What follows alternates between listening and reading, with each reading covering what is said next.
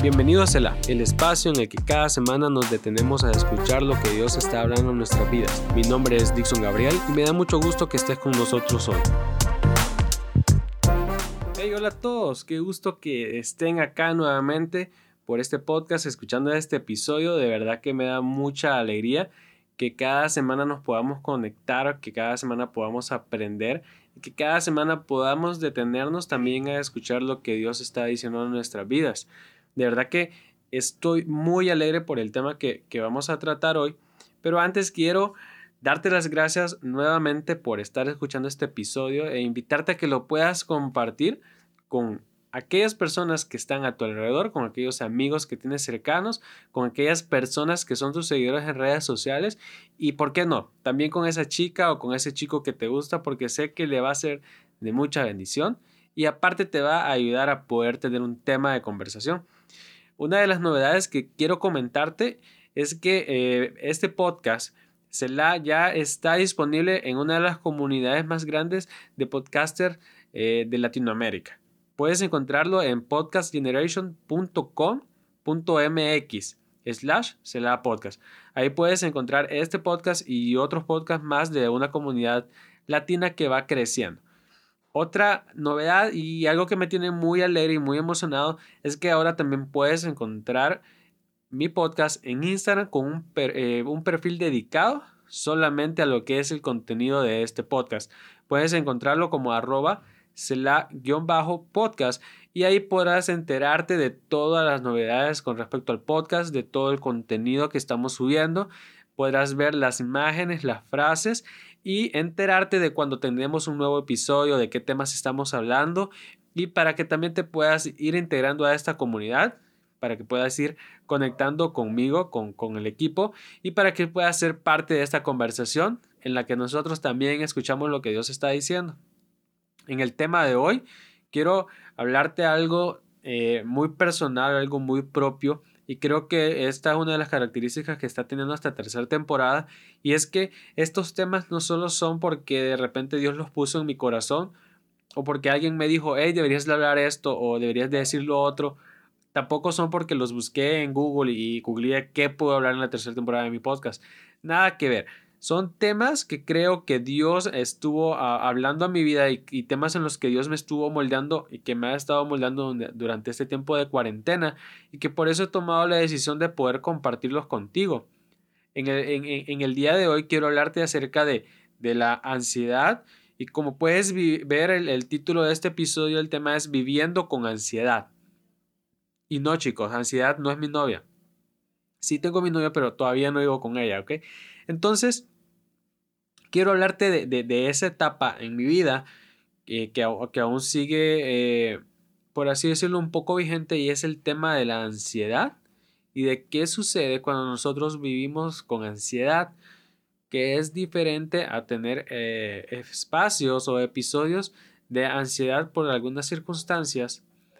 Entonces, quiero hablarte un poco de lo que significa vivir con ansiedad y de cuáles eh, métodos me han resultado a mí para poder controlar hasta cierto punto los niveles de ansiedad en mi vida. Así que quiero iniciar esta plática ah, dándote algunas definiciones de ansiedad. La primera es que la, la ansiedad es un estado emocional que por lo general es permanente para quienes lo padecen. Cuando se presenta en condiciones normales, la ansiedad se esfuma con el tiempo o cuando acaba la situación que lo provocó. Pero el problema se agudiza cuando la ansiedad se involucra en el desarrollo del día a día. Se denomina como una enfermedad, pero en realidad no lo es. Ahora, la definición más simple que yo podría darte de la ansiedad es que es un estado físico y mental causado por una excesiva preocupación por el futuro. Y hay algunos datos interesantes que me gustaría darte que yo, que yo encontré y que de verdad se me hicieron ah, muy interesantes. El primero de ellos es que cada 4 de cada 100 personas sufren ansiedad en condiciones normales. Eso quiere decir que 4 de cada 100 personas normalmente tienen ansiedad en algunas circunstancias o en algunas situaciones que cualquiera de nosotros podría decir es normal que tenga ansiedad, es normal que se sienta ansioso. Mucha gente la está padeciendo hoy en día debido al encierro en que nos encontramos. Sin embargo, hay algunas maneras de poder manejar nuestra ansiedad en casa y no va a ser raro que te encuentres en Internet contenidos como este, este episodio del podcast en el que estoy hablando acerca de la ansiedad y cómo controlarla. Vas a poder encontrar muchos videos en YouTube acerca de, cómo controlar la ansiedad en casa. O incluso si, si entras a la página de la, de la Organización Mundial de la Salud, creo que hay un, hay un apartado ahí que te dice cómo controlar la ansiedad durante la pandemia por COVID-19.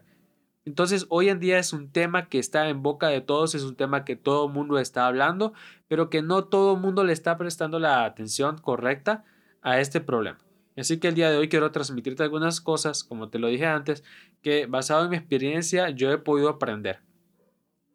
Ahora, debemos entender que cuando una persona atraviesa un ataque de ansiedad, y, y un ataque de ansiedad no es lo mismo que un ataque de pánico, y más adelante voy a decir la diferencia, cuando una persona atraviesa un ataque de ansiedad no está completamente segura de su realidad, ya que en su mente corre peligro.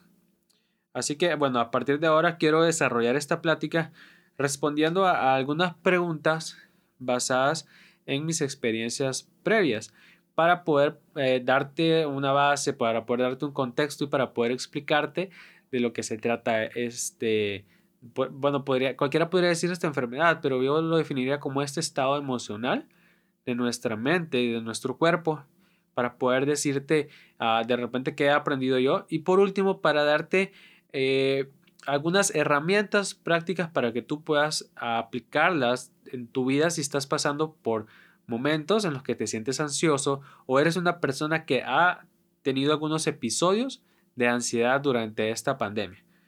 La primera pregunta que quisiera responder es cuáles son los síntomas de la ansiedad y de repente tú ya los conoces y de, o de repente no. En mi caso, cuando yo empecé a padecer de ansiedad hace unos años, yo no los conocía. Eh, te aseguro que, ni siquiera sabía que, que era ansiedad y muchas veces pensé que lo que me estaba sucediendo era algo peor, algo más fuerte, decía yo, algo algo que de repente me iba, a, me iba a llevar a la tumba en ese momento. Algunos de los síntomas que podemos sentir son nervios, sensación de peligro, aumento de ritmo cardíaco o palpitaciones cuando sientes que tu corazón va a mil por hora o que se va a salir de tu pecho. Eh, podemos tener respiración acelerada, podemos sentir temblor en el cuerpo, podemos tener problemas para concentrarnos en algunas tareas, también podemos sufrir de insomnio por las noches, tener problemas gastrointestinales. Eh, eh, hay personas que a raíz de, la ansiedad empiezan a tener problemas con su estómago, empiezan a tener problemas de gastritis, empiezan a tener problemas ah, con, el, con, el, intestino, pueden, empiezan a tener problemas con el colon y no se dan cuenta de que lo que en realidad están pasando es un problema de ansiedad. Generalmente estos síntomas son causados por algún evento o situación que nos pone ansioso, como por ejemplo presentar un examen en la universidad o en el colegio, hablar en público o estar en alguna reunión en la que tú te sientes incómodo. De igual manera, normalmente estos síntomas desaparecen cuando dichas situaciones se acaban. Ahora, como te lo, como te lo mencionaba anteriormente, eh, hay algunas personas que de repente solo tienen estos episodios de ansiedad en esos momentos. Personas que, que de repente se ponen ansiosas cuando van a conocer a alguien, cuando tienen una reunión importante, ah, en la iglesia, cuando, cuando es un servicio importante, cuando les toca servir en algo importante. Ah, y de repente pasa eh, ese, ese, ese evento, pasa, pasa esa situación, termina, termina esa reunión, termina esa conferencia, entonces ya los síntomas ya desaparecen, ya el nerviosismo, eh, eso que sientes que el estómago se te revuelve, entonces eso ya pasa porque ya la situación ya acabó. Sin embargo, como te lo mencionaba al principio, la, ansiedad se vuelve un problema cuando ya forma parte del desarrollo de tu día a día. Estoy hablando de esas personas que, por ejemplo, como yo, que ah, pasamos o vivimos con, ansiedad todos los días.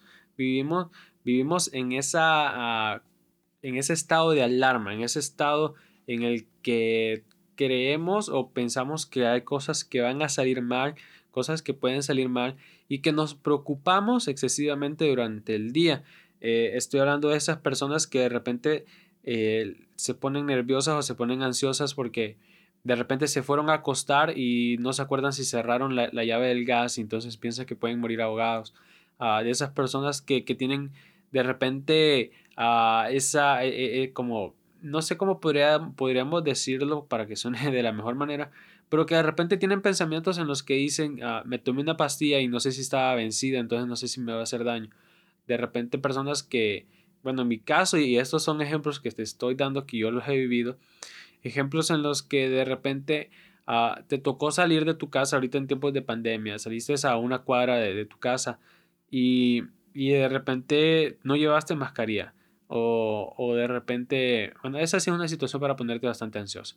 Bueno, pero en caso de repente te tocó salir de tu casa, fuiste a la pulpería, fuiste al mercadito, fuiste a comprar algo, fuiste a traer comida, fuiste a traer algún pedido de comida a domicilio y regresas a tu casa y te lavas las manos y eso es algo normal, pero, er, pero una persona, persona ansiosa ah, o que padece de ansiedad constantemente, entonces se preocuparía por si su camisa se llenó de ese virus, si el pantalón se llenó del virus, ah, si los brazos tengo virus, entonces estaría con, con, como con esa sugestión en, que estamos con esa sugestión en que me baño, me lavo las manos, me lavo los brazos, qué me he hecho, me he hecho gel, ah, qué es lo que hago. Entonces, ese tipo de, de, de, malestares o ese tipo de, cosas que intervienen en nuestro día a día son las que, se, son las que convierten a la ansiedad en un tema peligroso.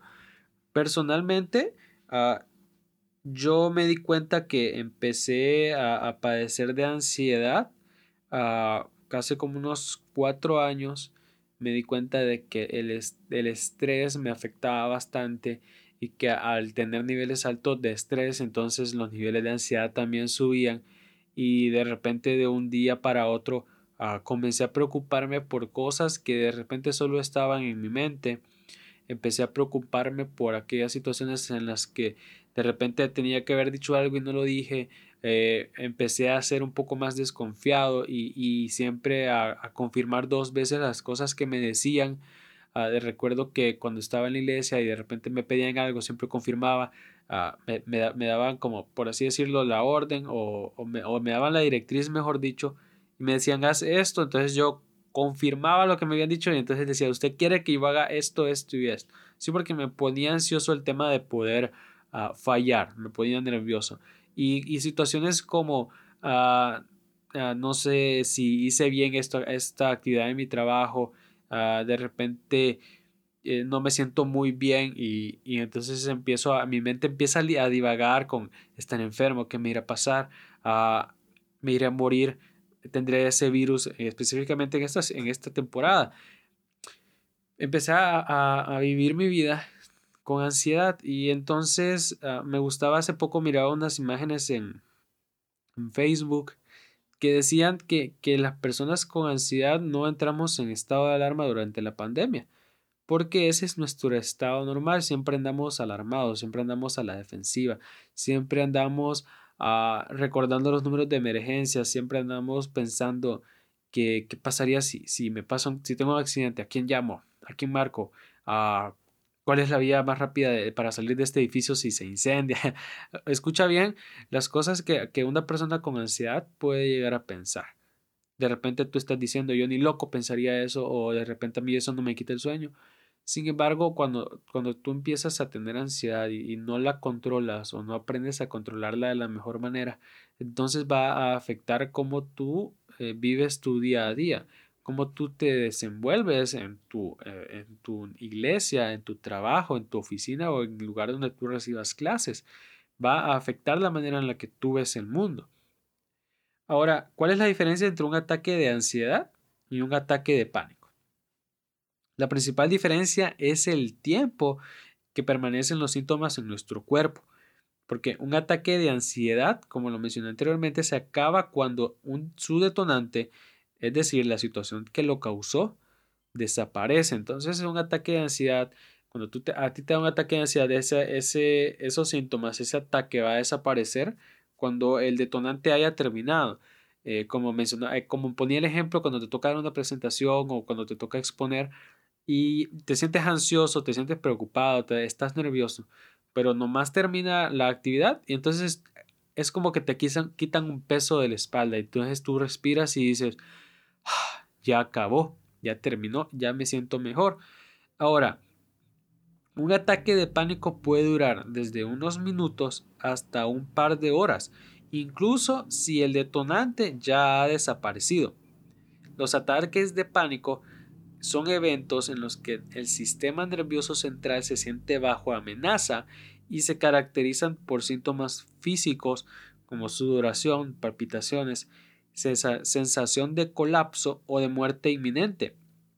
Entonces, por eso es que los ataques de pánico pueden durar de unos minutos hasta unas largas horas. ¿Por qué? Porque en los ataques de pánico es ese momento en el que tú sientes que te vas a morir. Y eh, estos ataques de pánico se caracterizan por tener algunos síntomas parecidos a los síntomas de un colapso cardíaco o de un infarto. Te empieza a doler la espalda, te empieza a doler el pecho, sientes el corazón acelerado, te sientes nervioso, te sientes que el cuerpo te tiembla, que te hace faltar la respiración, sientes dolor de cabeza, ah, te empiezas a sentir dolor en uno de los brazos y entonces tu mente, tu cerebro dice, te está dando un ataque, pero tu cuerpo te está diciendo otra cosa, tu cuerpo te está diciendo, me siento bajo ataque, me siento en una situación de peligro, entonces tu cuerpo em, empieza a liberar adrenalina que tu cuerpo eh, empieza a, producir ciertos síntomas o ciertos efectos que se vuelven físicos.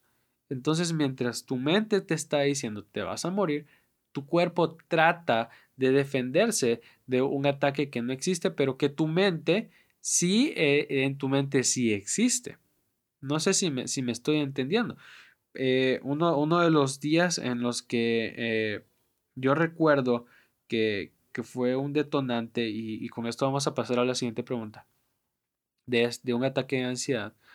Recuerdo que ah, ese día había, me había ido a dormir temprano estábamos en, la otra casa antes de mudarme a, donde vivo ahora. Me había ido a dormir temprano, eran como las 8 o 9 de la noche. De repente, ah, en, cerca de mi habitación, es, yo, mi cama estaba cerca de una ventana en mi habitación. Y de repente un perro empezó a ladrar y yo lo escuché. Y escuché sus ladridos muy fuerte y eso hizo que me despertara. Y que me asustara. Entonces cuando yo desperté, desperté asustado, desperté, me empezó a, a temblar el cuerpo, empecé a sentirme nervioso y mi mente entró, por así decirlo, en un estado de shock o en un estado de colapso en el que pensó que estaba en una situación de peligro. Ah, cuando a los, a los dos minutos yo ya me di cuenta de que no estaba en una situación de peligro, sino que había sido un susto nada más. Entonces traté de guardar la calma y me quedé dormido. Pude dormir un par de horas, pero eso fue como a las 10, 11 de la noche. Pero en la madrugada, antes de levantarme para ir a mi trabajo, no recuerdo, estoy mintiendo, recuerdo que era un domingo, sí, me quedé dormido el sábado. El domingo me, me, tenía que levantar temprano porque tenía que ir a la iglesia, iba al servicio de la mañana. Y recuerdo que me desperté como a las cinco y media de la mañana y desperté sudando, desperté temblando, desperté nervioso, me, mm, sentía dolor de cabeza, sentía dolor de cuerpo, me dolía el pecho y sentía palpitaciones bien fuertes. Recuerdo que estuve así durante dos horas y entonces, como te lo mencioné, son momentos en los que tu mente dice, estás bajo peligro, te vas a morir, estás, estás a punto de entrar en colapso. Entonces tu cuerpo trata de defenderte de eso y lo que hice fue decirle a mis papás que me sentía mal. Les dije los síntomas. Y como ninguno de nosotros conocía realmente lo que eran los síntomas de un ataque de ansiedad, entonces lo que hicimos fue, no, alistar las cosas, nos vamos para, para el hospital. Llegando al hospital, uh, curiosamente, mi mente, mi cuerpo ya estaban más tranquilos en el hospital pero era por la, por la única razón de que yo ya estaba en un lugar en el que mi mente sabía que si a mí me pasaba algo en mi cuerpo, los doctores iban a poder actuar con rapidez e iban a poder salvar mi vida.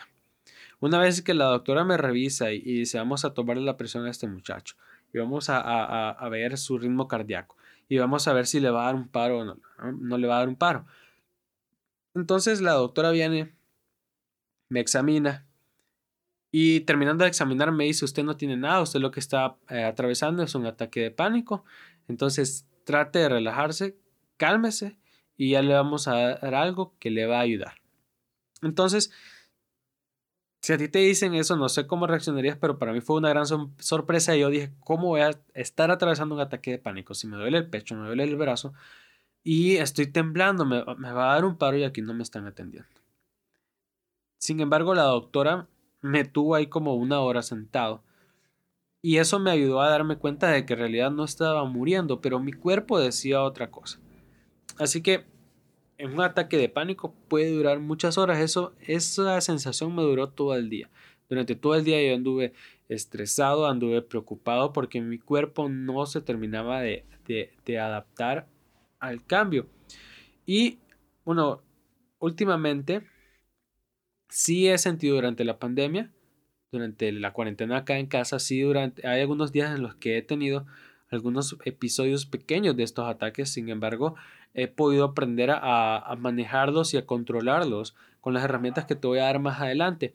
Y algo que debes entender es que muchas veces cuando nosotros venimos saliendo de estos ataques, vamos a sentir como que nuestro cuerpo fue revolcado, como que nos pasaron por, por un torbellino, que nos pasaron por, por, no sé, por un molino y molieron nuestro cuerpo y después lo sacaron. Y, entonces vamos a sentir que nuestro cuerpo eh, se, se, lamenta, vamos a sentir que nuestro cuerpo resiente eso y entonces podemos empezar a sentir dolores en los brazos, en las piernas, nos podemos sentir fatigados o incluso podemos tener una descarga de adrenalina que nos va a quitar el sueño.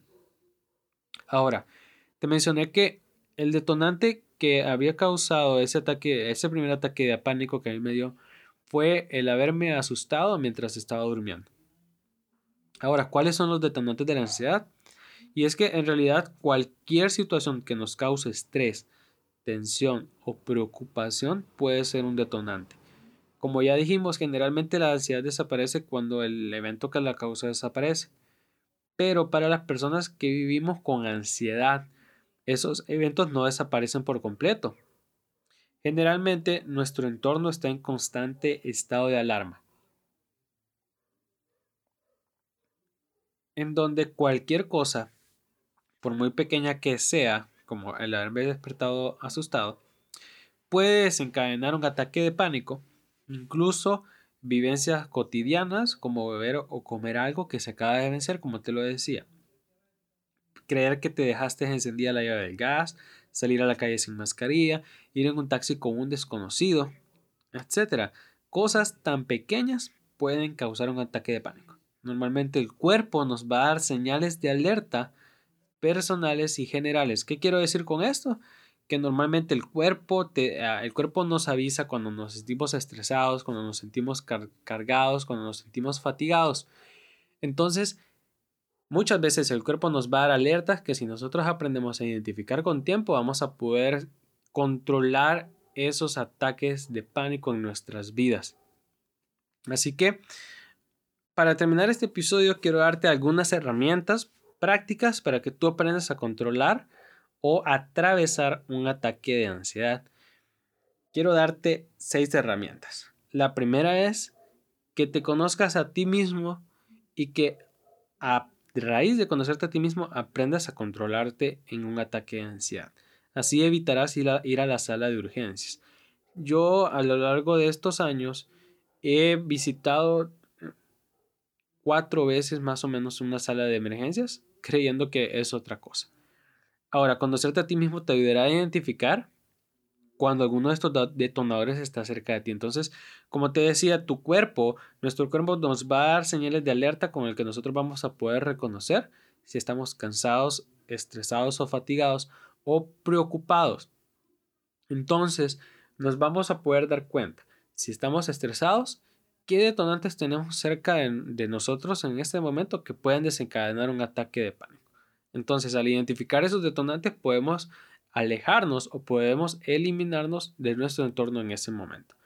Número dos, respira hondo y procura, por Dios santo, conservar la calma. Aprender técnicas de respiración ayuda mucho. Respirar siempre ayuda mucho, ayuda a calmarnos, ayuda a poder tener nuestra mente clara acerca de lo que estamos atravesando y acerca de lo que estamos viviendo. Porque cuando nosotros conservamos la calma, entonces aprendemos a ver nuestra, nuestra realidad de una mejor manera. Quiero hacer un poco más práctico esto y contarte de, hace poco eh, y estaba a punto de atravesar por un episodio de un ataque de pánico. Fue a, eso de las 2 de la mañana, creo, no recuerdo bien la hora. Sí, había, había estado teniendo insomnio, entonces mi cuerpo, mi mente me decía, eh, has tenido insomnio, te sientes, te has sentido un poco cansado. Ah, tienes sueño hasta cierta hora, pero después de cierta hora se te quita. De repente puedes estar preocupado. Entonces, en mi mente, yo empecé a, a, a darme cuenta de que, había, de que mi cuerpo me estaba dando señales de que posiblemente iba a padecer algún ataque de ansiedad, algún ataque de pánico. Ah, recuerdo que el detonante de, esa vez fue que mientras estaba acostado, ah, toqué mi cuello y entonces toqué mi temperatura corporal y para mí yo tenía fiebre. Esa era mi, percepción de mi temperatura. Entonces, en mi mente empecé a divagar y dije yo tengo fiebre, ah, la fiebre es uno de los síntomas de los primeros días del virus, ah, ¿qué tal si mañana amanezco con tos? ¿Y qué tal si pasado mañana pierdo el olfato? ¿Y qué tal si en tres o cuatro días me duele el cuerpo? ¿Y qué pasaría si en cinco días me diagnostican? ¿Y qué pasaría si en diez días estoy en una sala de hospital? ¿Y qué pasaría si en 20 días estoy conectado a oxígeno? ¿Y qué pasaría si en 25 días estoy muerto? Entonces todo eso me hizo llegar a la conclusión, me voy a morir. Y no estoy listo para morirme. Entonces, esa preocupación por el futuro fue el detonante que iba a causar un ataque de pánico en mí. Sin embargo, cuando apenas empezaba, como yo me conozco, como yo sé que puede causar un ataque de pánico, entonces empecé a usar estas herramientas para poder controlarlo. Me senté y respiré hondo. Empecé a respirar, empecé a cerrar mis ojos, empecé a respirar, a conservar la calma y a pensar, yo no he salido de mi casa, tampoco hemos pedido comida, nadie se ha sentido mal, así que yo no tengo por qué tener síntomas de este virus. Entonces empecé a ver mi realidad de una manera diferente. Empecé a darme cuenta de lo que yo estaba viviendo era completamente diferente a lo que estaba en mi mente. En tercer lugar, o como tercera herramienta, quiero decirte que vayas a tu lugar seguro. ¿Y cuál es ese lugar seguro? Es ese lugar en tu mente que te da paz y te da calma. Obviamente hoy en día, en esta pandemia, no vamos a poder salir libremente a la calle, al parque, a, la oficina. Pero sí puede haber lugares en nuestra mente que nos hagan sentir con paz, y calma. Para mí, ese lugar es la presencia de Dios. En Salmos 16:11, el salmista dijo, me mostrarás la senda de la vida. En tu presencia hay plenitud de gozo, delicias a tu diestra siempre. Entonces el salmista nos está dando una gran llave, una gran eh, declaración de fe y es que en la presencia de Dios siempre hay paz y siempre hay plenitud de gozo. Entonces cuando te sientas ansioso, cuando sientas preocupado, cuando sientas que el mundo se te viene encima, corre a la presencia de Dios, corre a ese lugar seguro y te aseguro que Dios hará algo en ti y podrás conservar la calma, podrás tener control de tu situación en ese momento. Entonces recuerdo que ese día, después de haberme sentado, después de haberme, después de respirar, entonces ah, lo siguiente que hice fue escuchar música.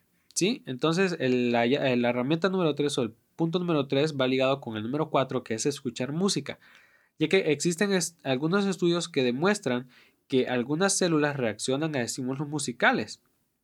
Entonces, hablando ya de la música, podemos decir que el tipo de música que escuchemos va a determinar en, en el tipo de emociones que nosotros sintamos. Entonces, ese día, después de respirar, después de sentarme en cama y empezar a buscar la presencia de Dios, lo siguiente que hice fue poner música, porque la música nos conecta con Dios. La música nos conecta con nuestro espíritu, con, con, el espíritu de Dios, entonces nos hace concentrarnos y nos hace poder prestar atención a lo que Dios está hablando a través de la música. Y es así como llegamos al quinto paso, que es filtra tus pensamientos. Como lo dije en el paso número 2, cuando uno respira y aprende a ver su realidad, entonces aprende a poner clara su mente. Y entonces es ahí cuando empezamos a ir a nuestro lugar seguro, cuando vamos a la presencia de Dios, escuchamos, una, escuchamos música, en mi caso me gusta escuchar adoración porque siento que me conectan más con Dios, me conectan más con, con, con Jesús, con su espíritu y me hacen sentir una intimidad muy profunda en los momentos en los que yo más lo necesito. Entonces, mientras escucho música, intento filtrar mis pensamientos. ¿Y cómo hago eso? Orando. Porque la mejor manera de enfrentar un ataque de pánico es filtrando nuestros pensamientos para poder identificar cuáles son reales y cuáles no. Porque hay algunos pensamientos que serán beneficiosos para nuestro estado en ese momento y hay otros que no. Por ejemplo, si en ese momento en el que yo estaba atravesando un ataque de pánico en el que creía que estaba contagiado del virus, yo hubiera seguido alimentando mi mente con pensamientos eh, de muerte, con pensamientos de mal, entonces lo que hubiera terminado sucediendo es que hubiera ido a, a una sala de emergencias. Sin embargo, yo ya estaba intentando buscar la presencia de Dios, estaba relajando mi mente y alimentando mi espíritu y mi corazón con música con propósito, con música que le agrada a Dios, con música de adoración. Lo siguiente que hice fue empezar a orar y pedirle a Dios que me ayudara a aclarar mis pensamientos y que trajera a mi mente y a mi boca las promesas que yo había aprendido de su palabra. En 2 Corintios 10:5 Pablo dijo, derribando argumentos y toda altivez que se levanta contra el conocimiento de Dios, y aquí me encanta esta parte porque dice, y llevando cautivo todo pensamiento a la obediencia de Cristo. Y lo voy a, volver a repetir, llevando cautivo, prisionero, esclavizado, todo pensamiento a la obediencia de Cristo. Entonces aquí es donde yo quiero decirte, todo pensamiento que no se ajuste a la voluntad de Dios o a la palabra de Dios, entonces no es beneficioso para tu mente y más en momentos en los que estás atravesando por un ataque de pánico o de ansiedad. Entonces, el filtrar mis pensamientos a través de la oración y a través de la palabra de Dios me ayudó para poder dar por terminado a ese ataque. Al final de esa noche yo no prácticamente yo no tuve ningún episodio de ataque de ansiedad, pero fue porque pude tomar control de la situación y a través de la ayuda de Dios y del Espíritu Santo poder salir adelante. El mejor filtro por el cual podemos pasar nuestros pensamientos es la palabra de Dios y es en momentos así que debemos tener pensamientos de fe y de bienestar como los que Dios tiene para nosotros, como lo dice en Jeremías 29:11. Momentos en los que tú te sientas ansioso, lo mejor que puedes hacer es pensar con fe, es pensar con bienestar para tu vida y para tu situación y tus circunstancias en ese momento. Por último, la última recomendación que quiero darte es que te informes, así como lo estás haciendo con este podcast. Pero esto solo es algo introductorio en, el cual yo te mencioné algunos síntomas y te dije cómo, cuál había sido mi experiencia pero también te estoy dando algunas pautas principales para que tú puedas aprender a controlar la ansiedad en tu vida. Pero mantenerte informado sobre los síntomas es de mucha ayuda, porque nos ayuda a identificar entre un ataque de ansiedad, un ataque de pánico o cualquier otro tipo de enfermedad. Por último, cada persona responde de manera diferente a estos estímulos y es por eso que lo mejor es aprender a identificar cuáles son nuestros detonadores y cómo podemos hacer para reducir sus efectos en nosotros. Ahora, quiero terminar esto con la siguiente frase. El pasado nos deprime y el futuro nos pone ansiosos. Lo único que nos va a ayudar a mantenernos firmes en nuestra fe es creer que Dios tiene control de nuestro futuro y que está involucrado en nuestro presente. Por último, quiero terminar este episodio orando por ti, por ti que estás escuchando. Padre, te damos las, te doy las gracias por permitirnos aprender, Señor, a conocernos más a nosotros mismos y a poder tener control de todo aquello que hasta este momento nos está aquejando y de todo aquello que hasta este momento hemos estado sufriendo. Te pedimos que pongas en nuestra mente, en nuestro corazón y en nuestras manos, Señor, la capacidad para poder hacerle frente a cada obstáculo que la vida nos presente. Te pido que nos ayudes a mantenernos conectados en tu presencia y que nos enseñes, Señor, a poder filtrar nuestros pensamientos a través de tu palabra que a través de ella podamos crecer, Señor, en nuestra fe y en nuestra relación contigo. Ayúdanos a conocernos más a nosotros y en el proceso a conocerte mucho más a ti, para que juntos, Señor, podamos crecer y podamos aprender, Señor, a cómo obedecerte y a cómo vivir nuestra vida intencionalmente para ti. Gracias. Amén y amén. Muy bien.